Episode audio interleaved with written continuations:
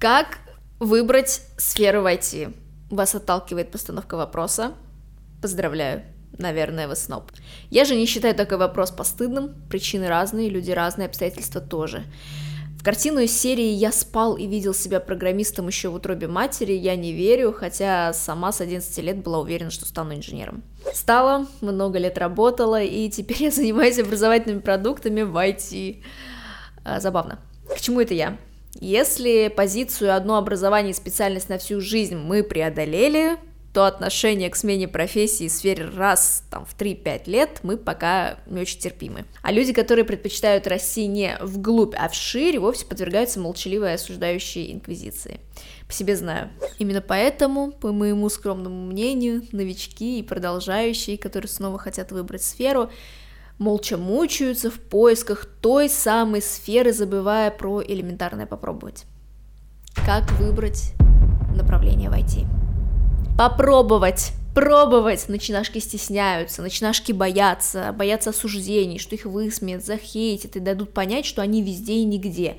И становится, в принципе, причиной такого быстрого начала и очень хуевого конца. Давайте просто, мне кажется, примем тот факт, как норму, пробовать это нормально, и не только студентам, что разрешить себе можно, ну, если не получается, можно пойти к психологу, поможет. Второе. Прислушайтесь, что больше откликаются. Походите на разные конференции, почитайте разные статьи. Вам нужно, в принципе, понять, что вас цепляет и что драйвит. Кому-то нравится процесс программирования. Им все равно на каком языке, для кого, для каких проектов. Кому-то важна сфера, смысл, какие-то задачи, какой-то проект. Если говорить о моем опыте, я люблю преодоление, новизну, область, а еще я люблю делать то, что никогда никто не вот не будет вообще приступать. Если мне предложат образовательный проект для ИОТ, интернет вещей, я побегу делать, боже мой, как круто, хочу углубиться в область, поковыряться, что там есть интересненького, дайте, дайте, дайте. А если мы открыли школу фитнеса и хотим обучать мамочек в декрете, ну, знаете, такое, душа у меня не лежит, ни новизны, ни привлекательной области, в общем, скорее всего, не возьмусь. Если вас что-то цепляет в сфере, в задаче или проекте, вероятность успеха сильно выше. Третье. Посерфите в фейсбуках, э, сообществах, пообщайтесь с людьми из интересующей сферы. Пригласите попить кофе или устроить онлайн-встречи, подготовьте вопросы, поговорите о задачах, проблемах, рутинах. Люди, как правило, откликаются, это сложно и стеснительно, сама каждый раз стесняюсь, но работает это просто безотказно. Люди хотят общаться, делиться опытом, так вы вообще из первых уст узнаете много интересного, обзаведете связями, и, может, вам вообще проект предложат. Причем ко мне самой часто с этой просьбой обращаются, и я помогаю. Четвертое. Профориентационная консультация с HR или менторинг. HR стали предлагать эту услугу, состоит она в том, что специалисты по подбору персонала проводят полноценную консультацию, и помогают с выбором направления в IT, иногда даже строят карьерный план развития. Более того, есть менторы, это ребята из сферы, они действующие специалисты в своей области, тестировщики, программисты, продукты и так далее, проводят персональный аудит и помогают составить индивидуальный план развития.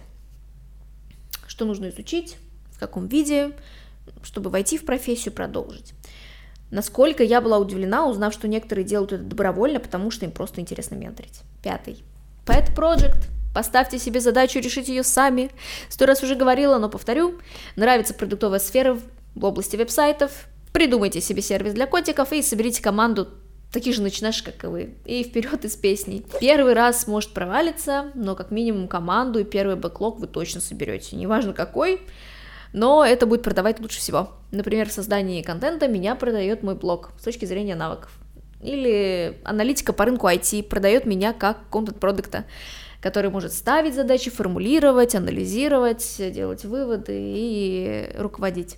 Продает также моего мужа, который, собственно, эту аналитику и делал. Так что вот так. Последний пункт обучения – удобно, когда тебя ведут за ручку, можно попробовать заплатить за курс и получить результат. Однако есть риск, что сфера вам просто не понравится, а деньги отданы, навыки получены. Я предложила обучение выбирать как итог первоначального анализа, то есть пройти все предыдущие шаги, и когда уже есть более-менее примерное понимание, утвердиться в своем выборе, э, купив обучающий курс, чтобы войти быстрее. Хотя нужно сказать, что сообщество айтишное довольно критично относится к людям, которые проходят курсы и сразу ищут работу. Так что лучше предыдущие шаги. Вместо вывода Мотивация, что какая-то сфера проще, пойду в нее, не самое крутое начало, она не драйвит. Разговоры серии «давайте начнем с фронта, потому что это проще, не помогут заинтересоваться». Второе. Определитесь с направлением деятельности, только потом решайте, какие навыки и стек-технологии для нее нужны. Это эффективнее, это осознаннее, это позволит не распыляться. Третье. Войти не только программирование, тестирование и администрирование, все это только инструменты. Есть дофига всего. Это тоже может быть интересно. А какие есть профессии в IT, вы можете посмотреть в моем видео с аналитикой э, по профессиям в IT, которые мы собирали из э, э, вакансий на HeadHunter. Какие профессии подойдут мне, если мне 40, 50, 60? Честно, иджизм я не видела, но но он ощущается как-то подсознательно. Я думаю, что как-нибудь я сниму об этом отдельное видео, если вам интересно. Вот, обязательно. Подписывайся на мой канал, у меня еще есть Телеграм, у меня есть ТикТок, Телеграм, где я выкладываю иногда вакансии, пишу чуточку больше, и иногда я даже пишу лучше, чем говорю, хотя, кто знает, а еще есть ТикТок. Прекрасный ТикТок. В общем, подписывайтесь, друзья, ставьте лайки, и всем пока-пока.